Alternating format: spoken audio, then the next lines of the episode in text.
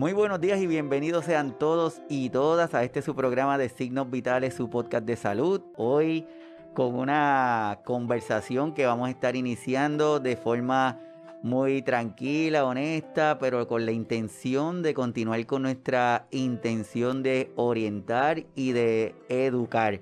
Tal vez alguna de las personas que nos están viendo escuche esta información y digan, caramba, yo creo que necesito buscar información y déjame moverme.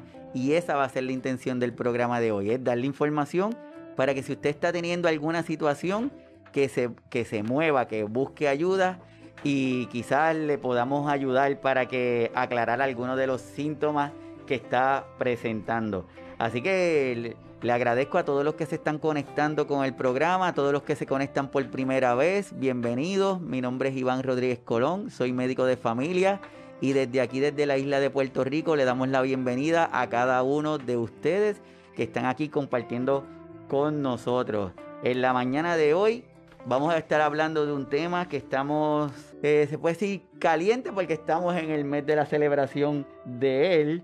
Así que desde el 2004 se conmemora el Día Mundial del Lupus de manera internacional con el propósito de mejorar los servicios de salud, el diagnóstico y el tratamiento ofrecidos para estos pacientes. Así también aumentar la investigación sobre las causas y una cura para esta enfermedad. En Puerto Rico, más adelante vamos a estar hablando de ello. Es una condición que afecta a millones de personas alrededor del mundo y desde esta plataforma queremos formar parte de este movimiento, queremos formar parte de, esta necesidad de darle visibilidad al lupus. Pero para eso no soy yo el que voy a estar hablando, tengo una invitada de lujo que está conmigo, que sacó de su tiempo para estar aquí, así que se lo agradezco mucho. Ella se llama Daisy González. Daisy, bienvenida aquí a Signos Vitales. Gracias, doctor, por la invitación. Un placer para mí estar compartiendo con ustedes. Agradecido. Daisy es natural de San Juan, es coordinadora general de la red de apoyo de pacientes de lupus en Puerto Rico. Tiene un bachillerato en gerencia industrial y es madre de un joven con autismo. Disfruta de la lectura, la música y la tecnología, apasionada del tercer sector, amante del café, muy bien, y los chocolates, importante. Daisy, ¿qué ha significado esta pandemia para ti? Bueno, pues la pandemia ha sido bastante retante, ¿verdad? En términos de eh, lo que conlleva, ¿verdad? Los cuidados de la condición. Uno se tiene que cuidar no doblemente, sino triplemente, ¿verdad? Pues porque uno, su sistema inmune no está eh, trabajando como debe y así que eh, nos cuidamos un poquito más de lo que la gente recomienda. Me imagino, estamos con eso, como decimos aquí en Puerto Rico, con la perse de que estamos muy cerquita, aléjate, ten cuidado. Sí, me pasa bastante y pues la gente a veces se molesta porque uno le dice que tome distancia, pero realmente es por el bien de, de todos, no, no es algo que uno quisiera, ¿verdad?, que estuviera pasando, pero estamos, ¿verdad?, para orientar. Perfecto. ¿Y qué es la red de apoyo Lupus Puerto Rico, Daisy? La red de apoyo de Lupus Puerto Rico es un grupo de apoyo que surge va, basado en mi necesidad de buscar este, otras personas que tuvieran la misma condición que yo y que quisieran, ¿verdad?, hacer ese network, ¿verdad?, Esa, ese, ese grupo, ese, ese compartir de paciente a paciente. Eh, eh, y pues nada, con el auge de las redes sociales, nos movimos a las redes sociales y ha sido muy exitoso. A través de ahí orientamos, apoyamos, educamos, compartimos mucha información y nada, le damos la bienvenida a todo el que quiera participar. Perfecto, estamos hablando de esta condición que se conoce como lupus, es de estas condiciones que el nombre es bastante familiar en el sentido de que lo escuchamos mucho, pero no necesariamente conocemos de qué se trata. Muchas veces lo escuchamos, lo escuchamos, pero en sí, como que de qué se trata. Yo tengo aquí una definición que dice que el lupus es una enfermedad crónica autoinmune que puede dañar cualquier parte del cuerpo. Puede ser la piel, las articulaciones u órganos internos del cuerpo. Esas palabritas cuando uno las lee la primera vez, como que, como que se extraña eso de autoinmune, aunque gracias al COVID estamos un poquito como que bastante tecnológicos y informados con estas palabras, pero en sí, como decimos aquí en arroz habichuelas, Daisy, ¿qué significa tener lupus? Eh, básicamente la condición de lupus es una condición que por alguna razón tu sistema inmunológico eh, que se supone que te defienda de, de virus y bacterias se torna en tu contra y empieza a atacar tus tejidos sanos. Eh, puede ser cualquier parte del cuerpo, puede ser tu piel, tus riñones, tus pulmones, tu corazón, ¿verdad? Tu cerebro. en muchos casos, ¿verdad? Este, lo más común es los riñones. Pero la buena noticia es que hay alternativas, ¿verdad? Estamos viviendo en una etapa este, donde hay unas medicaciones, ¿verdad? Específicas para la condición y se puede llevar una vida totalmente normal dentro de, ¿verdad? De los parámetros. Es como cuando nos cuidamos de diabetes tenemos que llevar unas dietas, pues cuando tenemos lupus pues tenemos que llevar, ¿verdad? Una vida un poco más adecuada a nuestra realidad. Así es, aquí estamos compartiendo una imagen en donde regularmente son los sitios que pueden afectar esta condición. Tenemos, se llama eritomatoso sistémico porque ataca diferentes partes. Ahí tenemos el área de los pulmones, tenemos el área de la piel, el área del corazón, del intestino. Y lo más característico que la gente reconoce es esa mancha que se crea en la cara, que la gente dice que tiene forma de mariposa. Sí, el rash malar. El rash malar, así que lo estamos compartiendo con cada uno de ustedes para que, para que lo tengan y lo tengan ahí en la perspectiva.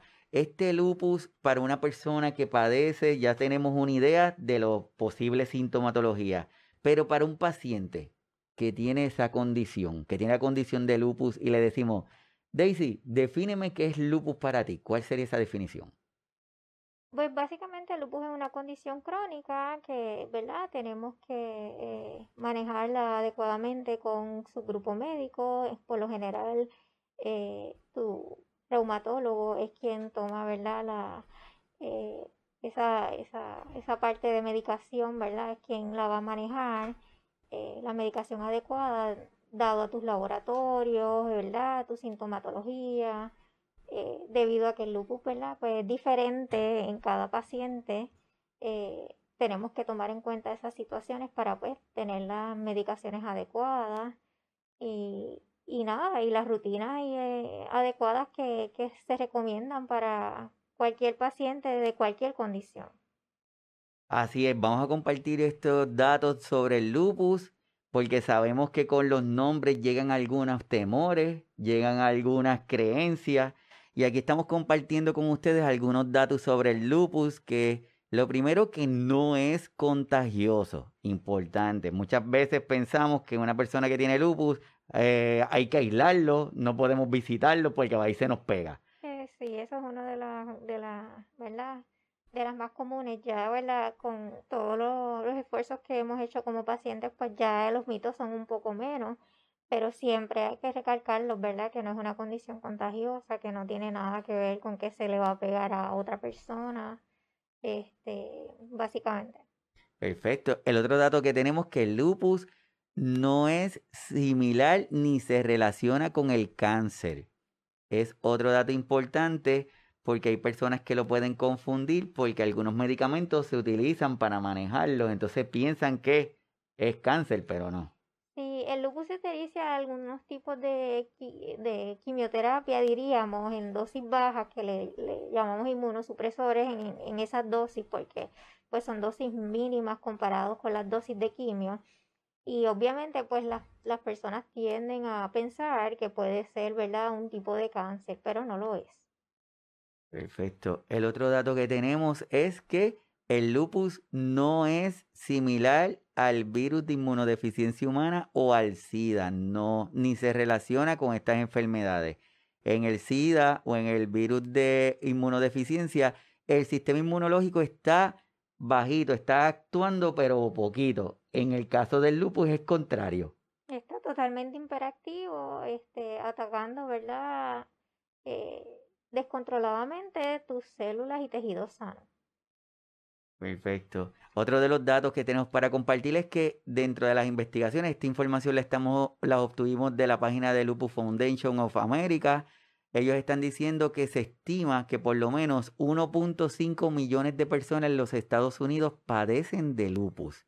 y cada año se diagnostican más de 16 mil casos nuevos de lupus solamente en los Estados Unidos. Así es. Se cree que 5 millones de personas alrededor del mundo tienen alguna forma de lupus y que el lupus ocurre mayormente en mujeres de edad fértil, entre los 15 y los 44 años de edad. ¿Qué tienes que comentarnos de eso? Eso es muy cierto. Y, y sí, el lupus es muy común en mujeres, pero también ocurre en varones, niños y niñas.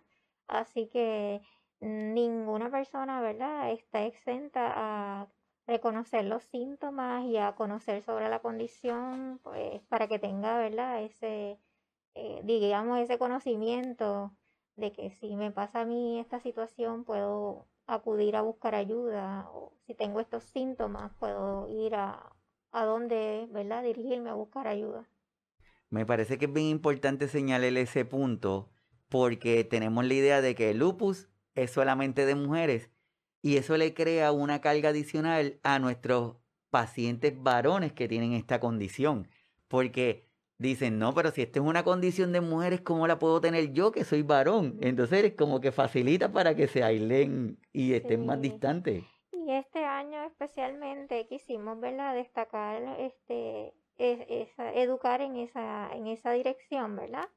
Eh, tuvimos varones en, en varios medios de comunicación comunicando sobre la, su realidad y cómo ellos manejan la situación del lupus.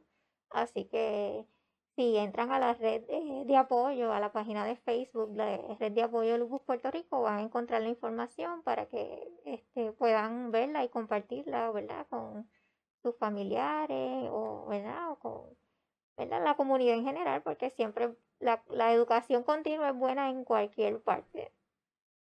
Así es. Tenemos el caso de que, hablando de lupus, ya por lo menos en esta primera parte, ya sabemos que es una condición crónica, que es una condición en donde nuestro sistema inmunológico está activo y nos ataca, que no es contagiosa, que ataca tanto a hombres como mujeres, a pesar de que tiene una predilección en mujeres, pero también ataca a niños.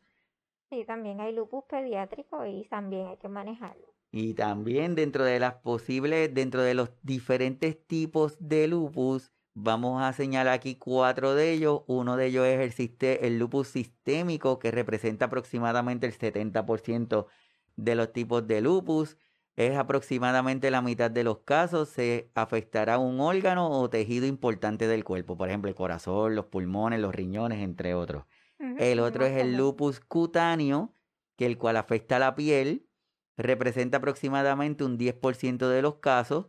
Tenemos el lupus inducido por medicamentos. Ese es importante como que se mencionarlo, Sí, ¿verdad? sí, porque hay medicamentos que, pues, que aunque te ayudan en una, ¿verdad? En, en una área, pueden inducirte, ¿verdad? A que ese sistema inmune se torne en tu contra.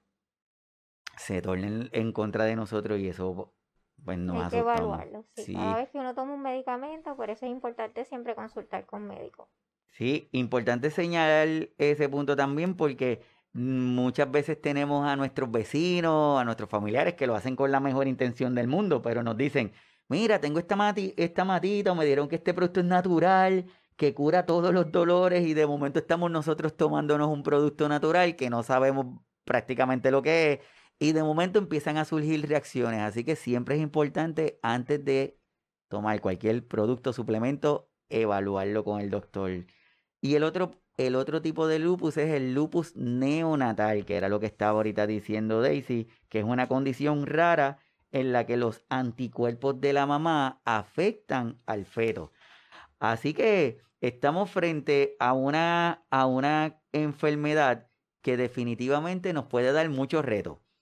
Gracias al Señor y por los avances de la tecnología, ese diagnóstico de las personas puede ser antes, tal vez hace algunos añitos atrás, para que alguien le dijeran que es un diagnóstico de lupus, quizás pasaban unos cuantos años, incluso el mismo estigma de tener esa condición. Era como que no quiero saberlo si la tengo. Y, pero gracias a esos adelantos hoy día podemos capturarlos, podemos hacer un diagnóstico más certero, más preciso de personas que tienen esta condición. Lo que es importante es acudir. Quiero preguntarte, Daisy, ¿Cómo fue ese proceso en ti? ¿Qué fue lo que tuviste, sentiste para decir, yo creo que necesito buscar una ayuda? Yo pues tenía una debilidad extrema, este, una sensación de un dolor fuerte en mi costado. Este, llegó el momento de que, ¿verdad? Este, no podía alzar los brazos correctamente porque me dolían y terminé en una sala de emergencia. Este, hicieron una batería de laboratorios y, y estudios, este, hasta me hicieron médula ósea en esa ocasión. Y finalmente, después de como casi 30 días en el hospital, llegó un diagnóstico, ¿verdad? Certero. O sea que sí fue un proceso.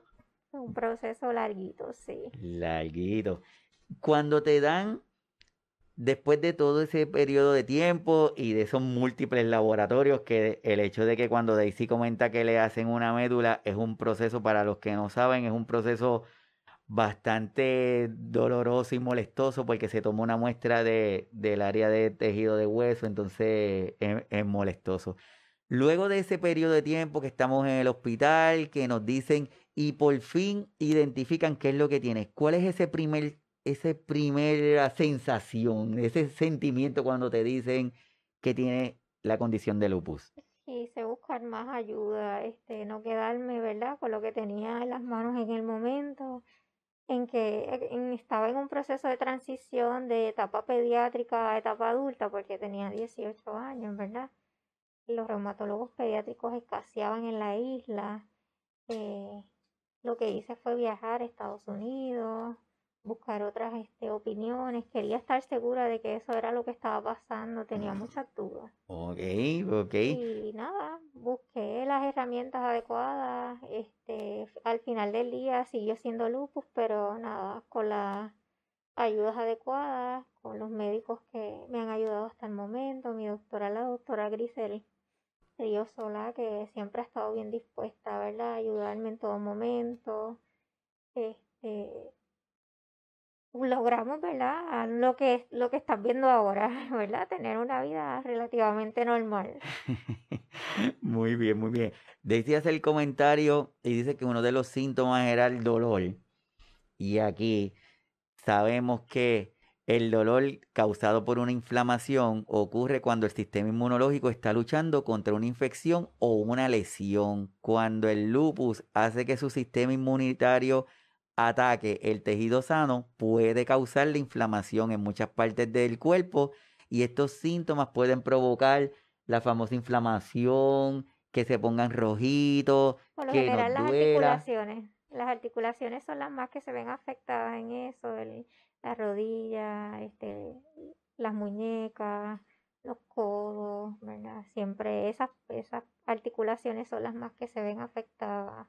Así que es importante desde aquí una recomendación, si usted no significa que todos los dolores de las articulaciones significa que es lupus, pero sí, si estoy teniendo unos síntomas que me siento que no lo que no es adecuado, que no es frecuente, que es algo nuevo, muévase y empiece a buscar alguna evaluación con su médico primario para que empiecen este proceso de evaluar qué es lo que nos está pasando para que de esa forma, si logramos una identificación temprana, podemos tomar acciones tempranas y podemos así resolver o evitar las complicaciones que más adelante se van presentando en esta condición.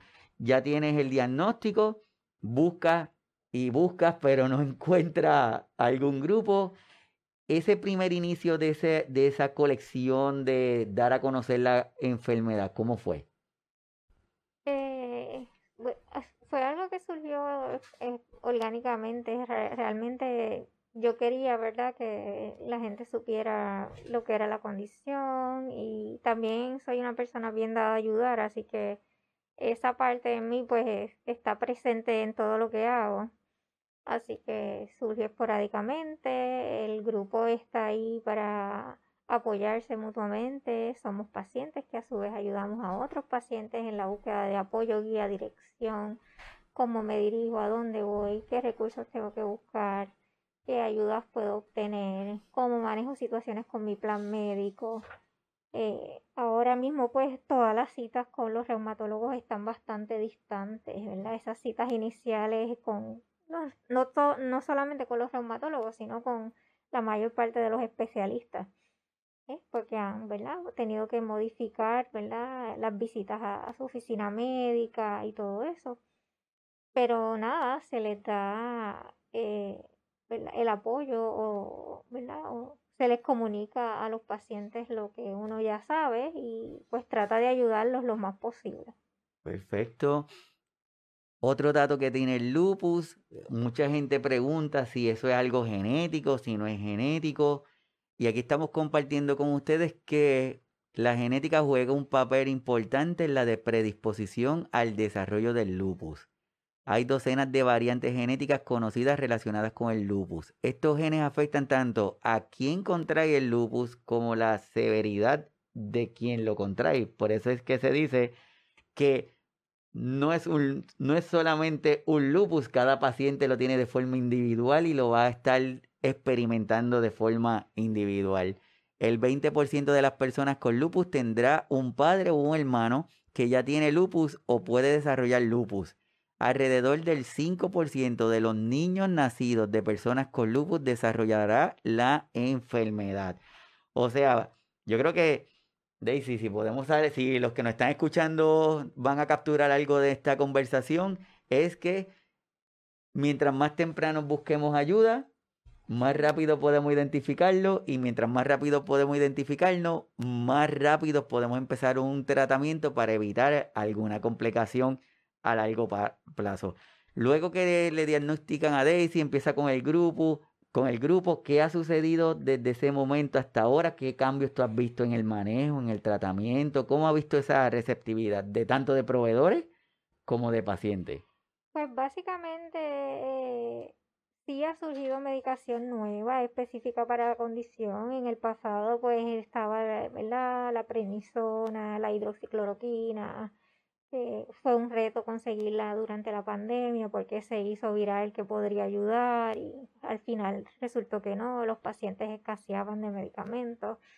Así que ah, hemos tenido, ¿verdad? Como población, este, nuestras altas y nuestras bajas, eh, sí, el deseo de comunicar, ¿verdad? Que, que podemos, ¿verdad? Llevar una vida totalmente normal en el grupo hay de todo. Yo creo que tenemos periodistas, tenemos este con la condición, tenemos médicos, tenemos este eh, psicólogos, tenemos nutricionistas, tenemos, bueno, en el grupo pues hay de todo, es bien variado y siempre que, que hay alguna inquietud de alguno de, de los miembros, este, se trata de manejar, ya sea de ya sea si lo comenta público o si lo hace de manera privada, envía un correo electrónico, también se manejan, hay algunos que pues este, tienen que manejar algunas crisis, perdí mi trabajo, no tengo plan médico, ¿qué hago ahora? ¿Dónde busco ayuda?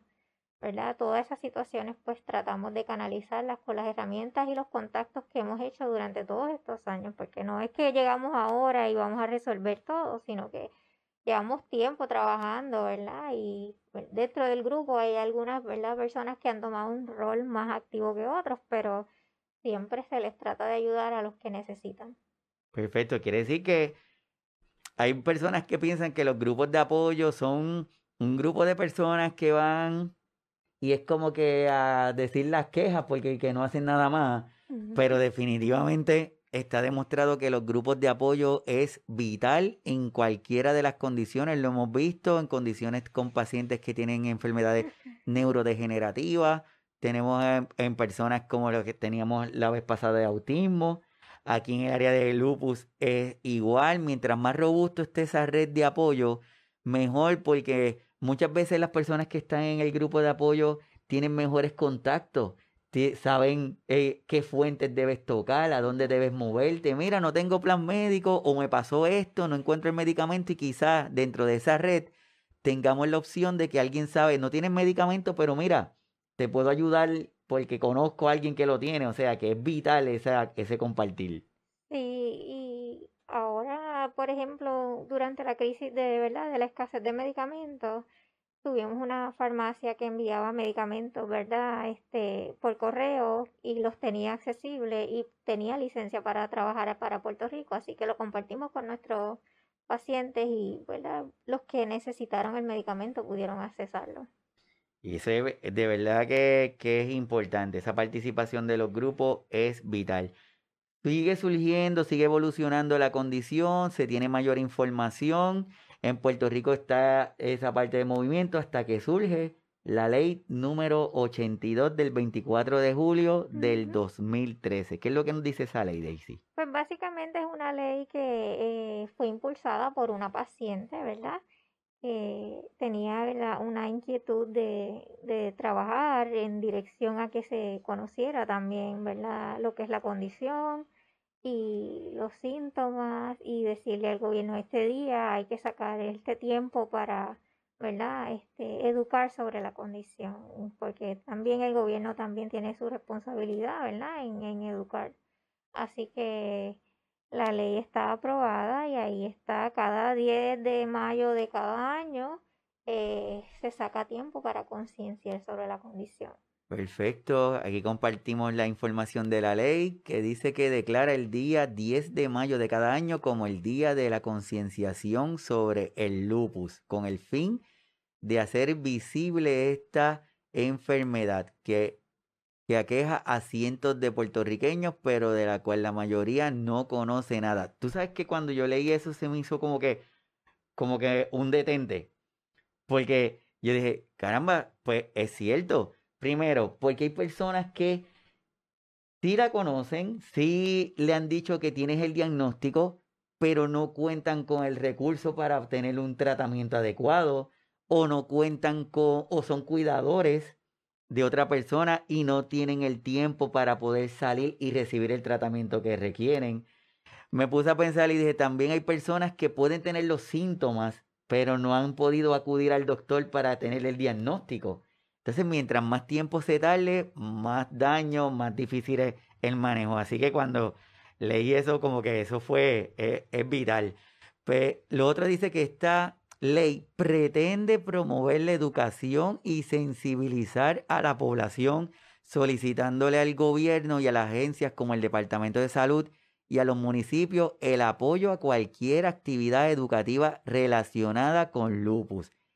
Esa ley se está cumpliendo, Daisy.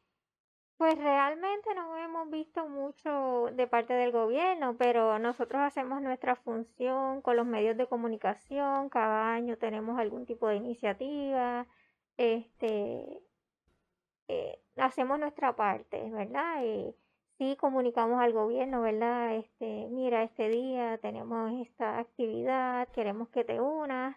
Ellos deciden. Este año, al momento, eh, tenemos un municipio que es el municipio de Cataño, que ya tuvo una actividad el viernes, ¿verdad? Y, y orientaron a todos sus empleados sobre la condición, así que esperamos que todos los municipios se unan y que puedan hacer algún tipo de actividad, orientar a través de sus redes sociales, ¿verdad? Este, unirse a, a, este llamado, ¿verdad? De, de concienciar.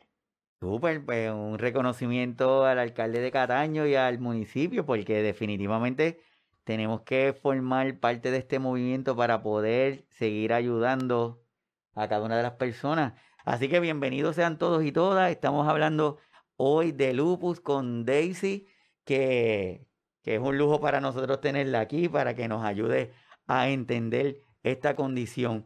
Ya tenemos una idea bastante clarita de lo que es lupus de que es un diagnóstico que hoy día tenemos la bendición de que con los avances de la tecnología y de la medicina podemos tener ese resultado o ese diagnóstico de una manera más temprana, que es una condición autoinmune, que nuestro sistema inmunológico está muy activo y nos ataca a nosotros mismos, a diferentes partes. Va a depender qué órgano es el que esté atacando, va a ser las manifestaciones que presenta la condición.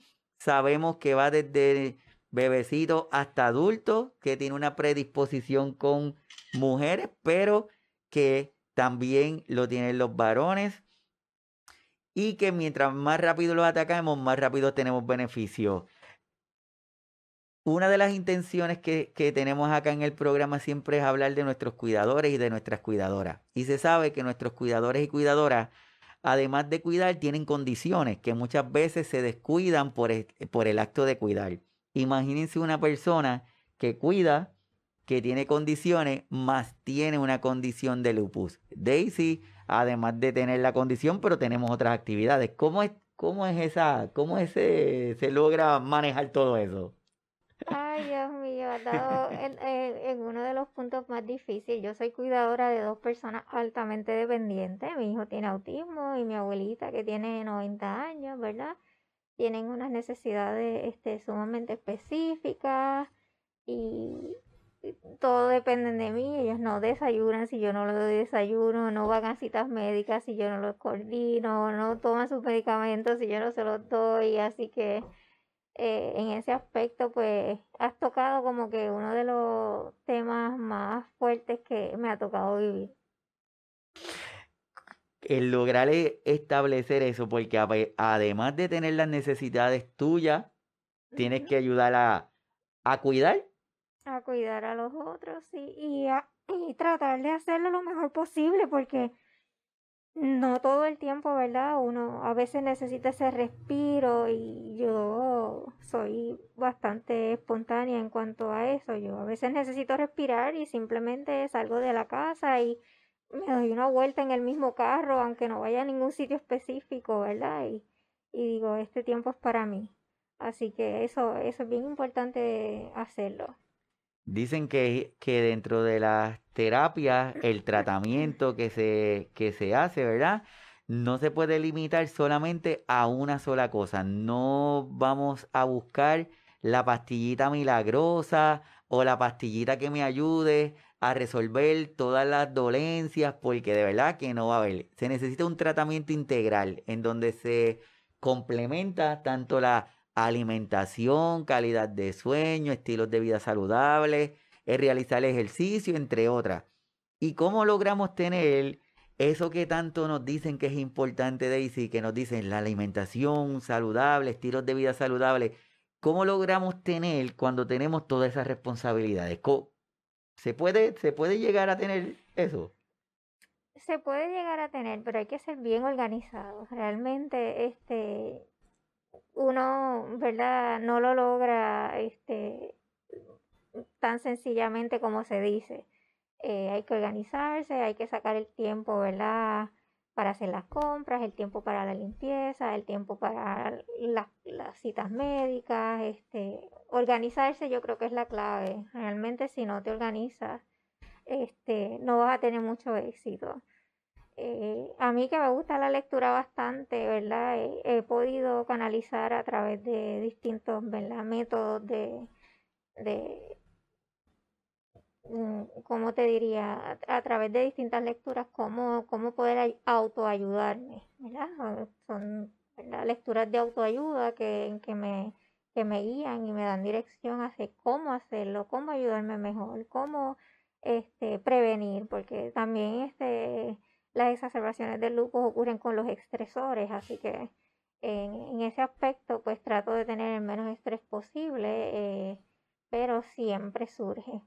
En este momento eh, sí te puedo decir que tuve una agenda cargada en el mes de abril y tengo el mes de mayo bastante comprometido.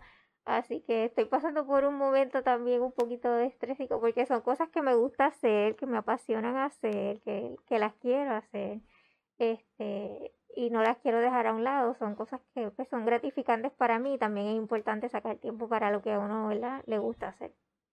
Siempre nosotros y desde aquí, desde la plataforma, nos acercamos a nuestros cuidadores y a las cuidadoras y siempre la intención es darle algunas herramientas para que puedan hacer su trabajo de cuidar de la mejor forma posible. La recomendación que tú le das de ser organizado es algo vital para poder estructurar todas las rutinas que tienen que ser el día, pero sabemos también que ocurren situaciones y que son las inesperadas las que, las que no estamos pendientes de ellas. Sí, esas son, ¿verdad? Para eso sí uno tiene que tener un, un, network, como uno dice, una red de apoyo que, que pueda, ¿verdad? Acudir. Yo en mi, en mi casa, pues gracias a Dios, este, los compañeros de la Alianza Autismo han sido bien solidarios conmigo. Este, y los compañeros de la red de apoyo también, en momentos bien difíciles que he pasado, pues siempre han estado presentes de alguna manera. Así que yo creo que eso ha sido fundamental en cualquier, ¿verdad? La, la familia siempre es importante, ¿verdad? No todos, ¿verdad? Este, pueden ayudar en el momento en que uno necesita, pero los que pueden y lo y, y se los aconsejo, ¿verdad? A, a todas las familias que, que, den ese paso, que digan cómo te ayudo, cuál es el, el día que quisieras irte a descansar, este, déjame darte ese brequecito que necesitas para que estás más calmado, más relajado, puedas venir con más energía.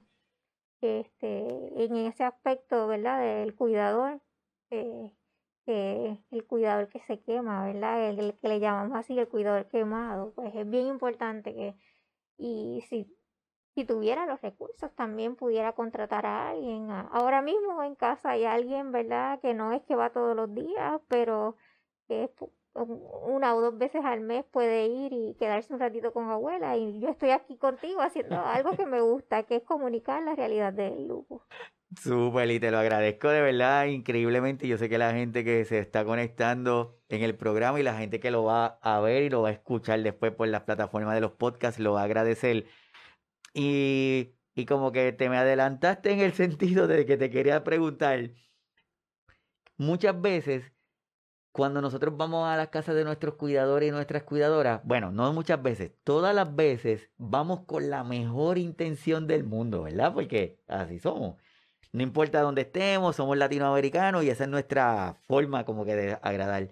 Pero no necesariamente esa acción de cuidar al cuidador le viene bien, porque quizás llegamos a una hora inadecuada, quizás llegamos en un momento que no es el más favorable porque te encontrabas cuidando a la otra persona. Y nosotros siempre decimos, no, Daisy, cualquier cosa que necesites, me llamas para lo que necesites esa llamada sabemos que nuestros cuidadores y las cuidadoras mm, es muy poco probable que la hagan. Pero quiero aprovecharte que te tengo a ti como cuidadora y que le diga a cada una de las personas que nos está viendo que no son cuidadores, a esos que son los familiares de la distancia, a ese vecino, a esa persona que todavía no está cuidando. Como cuidadora, ¿qué le podemos pedir a esas personas para verdaderamente recibir una ayuda?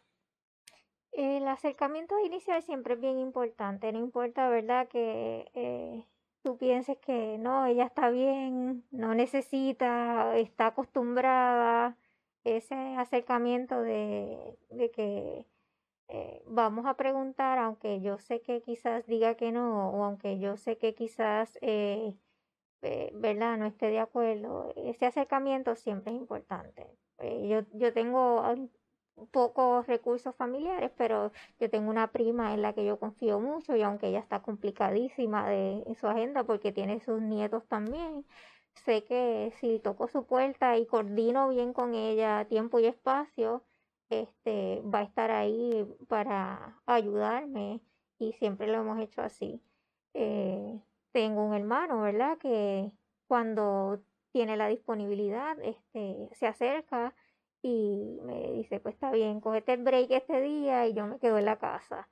Este, pero sí, eh, hay cosas que son difíciles, ¿verdad?, de manejar porque ese también, esa persona que tú estás cuidando está bien acostumbrada a ti, a tus costumbres, a, tus comidas, a, ese yo, a cómo tú manejas la situación del hogar, ¿verdad? Es, es, es como ese apego, ¿verdad? Esa relación de apego. Y esa relación de apego, pues es bien difícil de cortarla eh, de un día para otro. Es, es como que eh, tratar de ir un poco, poco a poco, este, eh, informándole los cambios que van a haber o, o, informándole básicamente, mira, sí, voy a estar aquí para ti, pero sabes que yo también necesito y vamos a tener que buscar ayuda. Wow, es cierto.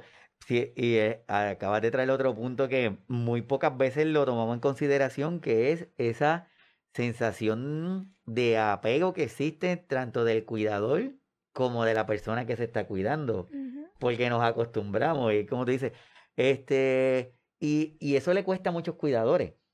Cuando le decimos, mira, necesito que salga, da una vueltita por ahí, yo me voy a quedar cuidando a tu mamá o voy a estar cuidando aquí a tu papá, a tu tía, a tu abuela, muchas veces no quieren. Y si salen, se pasan en el teléfono diciendo, le diste la pastillita tal, acuérdate que la comida tiene que ser de esta forma porque si no, no le gusta.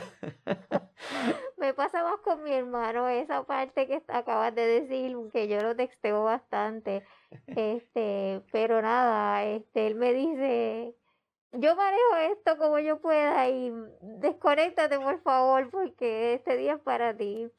Así que sí, sí pasa, sí sucede.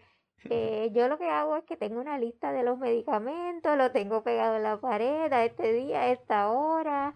Eh, eh, ella tiene su lista de contactos, ¿verdad? También en la cama, por si tiene que llamar a alguien de los vecinos.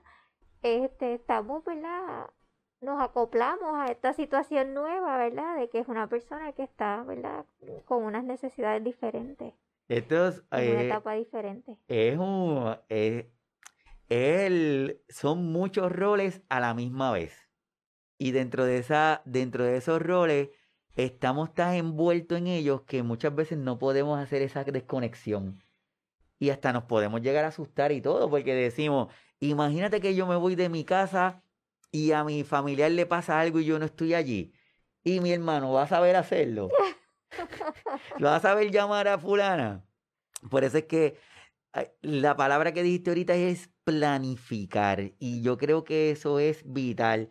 Si cada uno de nosotros podemos planificar, si cada uno de nosotros podemos anticipar, porque para poder planificar hay que anticipar, podemos tomar algunas decisiones. Eso no significa que quizás no nos vamos a ir y nos vamos a quedar ahí pendiente del teléfono, pero tal vez si si lo llamé 15 veces, quizás ahora lo puedo llamar 5 y va a ser un cambio.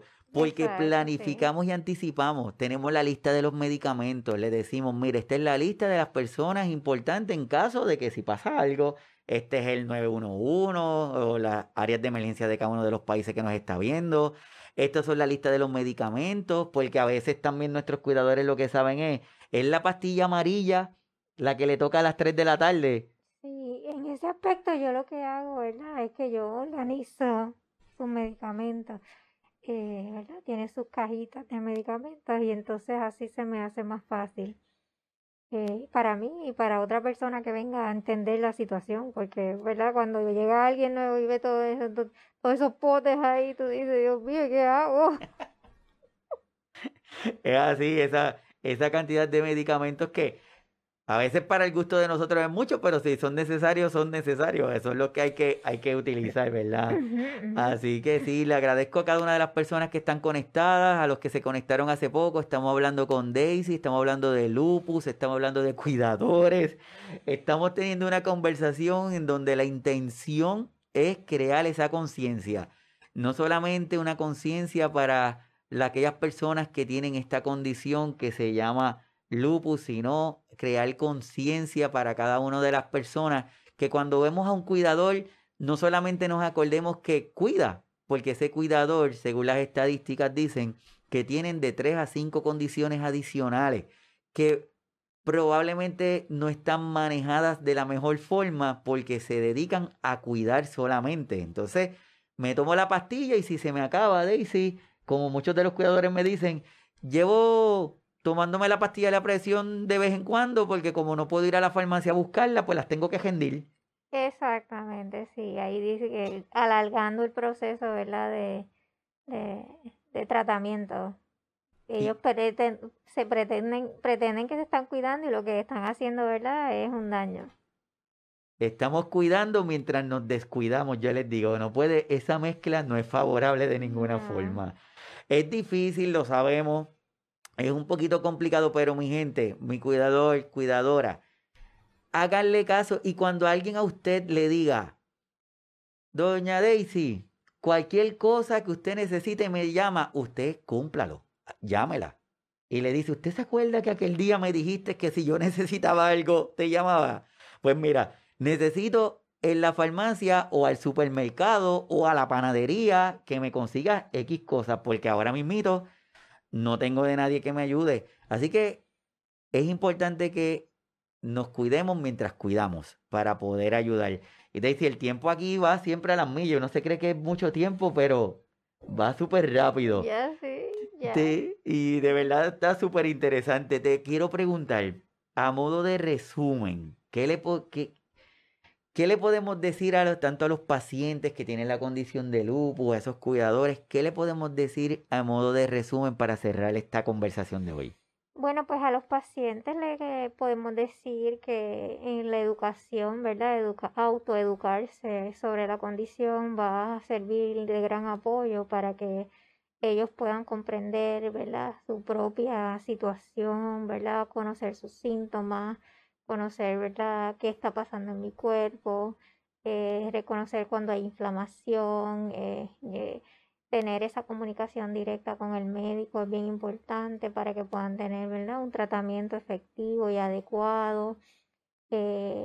Pero para mí lo más importante es la educación. Educarse sobre la condición te va a abrir a ti puertas para que tú sepas explicar lo que sientes, este, para que puedas reconocer los síntomas, cuándo los tienes, dónde los tienes, eh, ¿verdad? Hay, a veces decimos dolor, pero eh, podemos describir dolores punzantes, agudos, difusos. Esas son cosas que se aprenden en el proceso, ¿no? Son cosas que tú las aprendes este, cuando estás comenzando y por eso es importante educarse. Perfecto, perfecto. Mientras más educado, mejor, porque podemos dar mayor información. Aquí estamos compartiendo información del grupo de apoyo en Puerto Rico. Eh, tenemos lupuspr.gmail.com.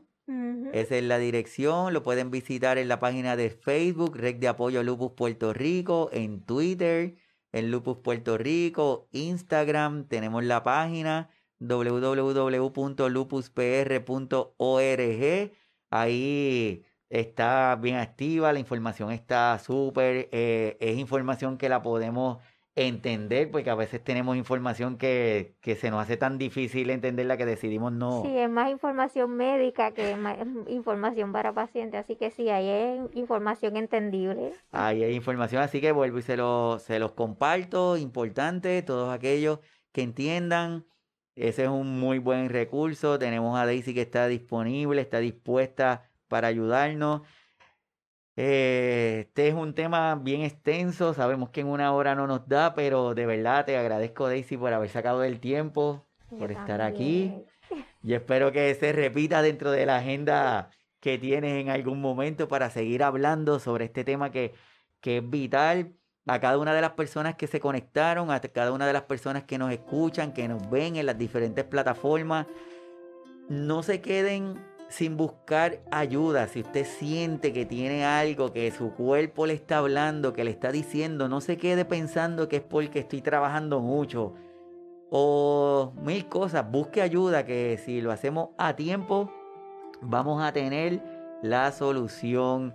Así que le invitamos a compartir la información de este conversatorio para que cada uno de nosotros continuemos con este mensaje de conocimiento, de educación y tal vez toquemos la vida de personas que están pasando por síntomas que pudieran ser lupus y aún no lo saben. Agradezco de nuevo a Daisy por estar acá con nosotros en el día de hoy. De verdad, Gracias, gracias. doctor. Gracias, Muchas gracias.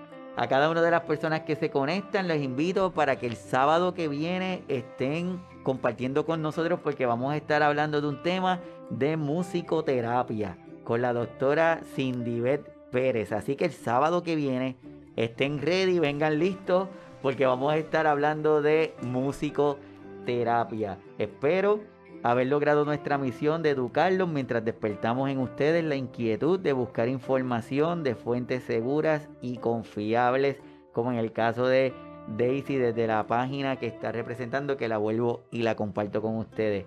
Les invito a que se suscriban a la plataforma preferida de podcast o al canal de YouTube, denle like y activen la campana para que puedan mantenerse activos con los próximos episodios que se comparten en esa plataforma. Así que desde aquí de Puerto Rico agradezco que hayan sacado de su tiempo y nos acompañen. Los espero ver el próximo sábado. Sigamos con las medidas de precaución, distanciamiento físico, lavado de manos y el uso de las mascarillas. No bajemos la guardia. Para todas las madres, muchas felicidades. Daisy, felicidades. Gracias. Para todas las madres, muchas felicidades. Aquí en Puerto Rico se celebra el Día de las Madres el día de mañana. Para todas las madres que están en los diferentes países que nos ven, desde aquí le enviamos un abrazo caluroso en ese día. Para todas las madres perrunas y gatunas, como dicen por ahí también, le damos desde aquí un abrazo. Esperamos que pasen un buen día en familia. A mi mamá, claro está, la mejor del mundo. un abrazo y un beso y nos estamos viendo el próximo sábado desde aquí, desde las facilidades de Webnético. Así que se cuidan. Nos vemos.